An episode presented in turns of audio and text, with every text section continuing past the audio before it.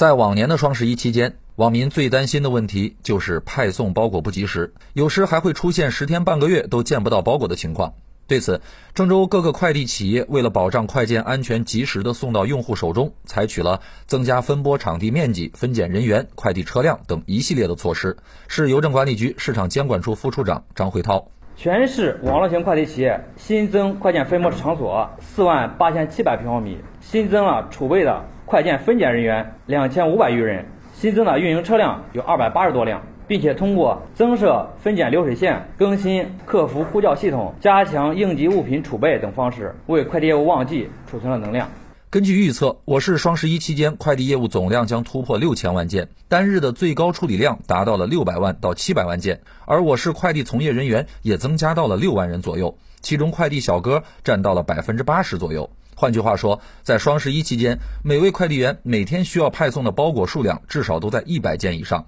如此大的工作量，让市快递协会会长张耀仁有点心疼。在双十一期间，早上的六点有可能都会起床。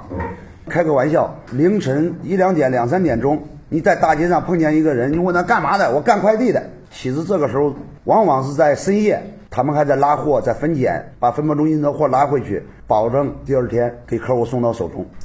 在发布会上，市邮政管理局还对收寄验视制度、实名收寄制度不严格的快递营业网点进行了通报。张慧涛表示，今后如果有商家或个人以张三李四这样的虚拟名称寄出快递，快递企业将有权拒绝提供服务。全面落实收件验视制度，对所收寄的物品一律先验视后封箱，尤其要加强对危险化学品、易燃易爆物品的收集把关，全面实行实名收寄措施。除信件和已有安全保障机制的协议客户的快递，通过自助邮局或智能快件箱等交寄的邮件快件以外，一律实行实名收寄。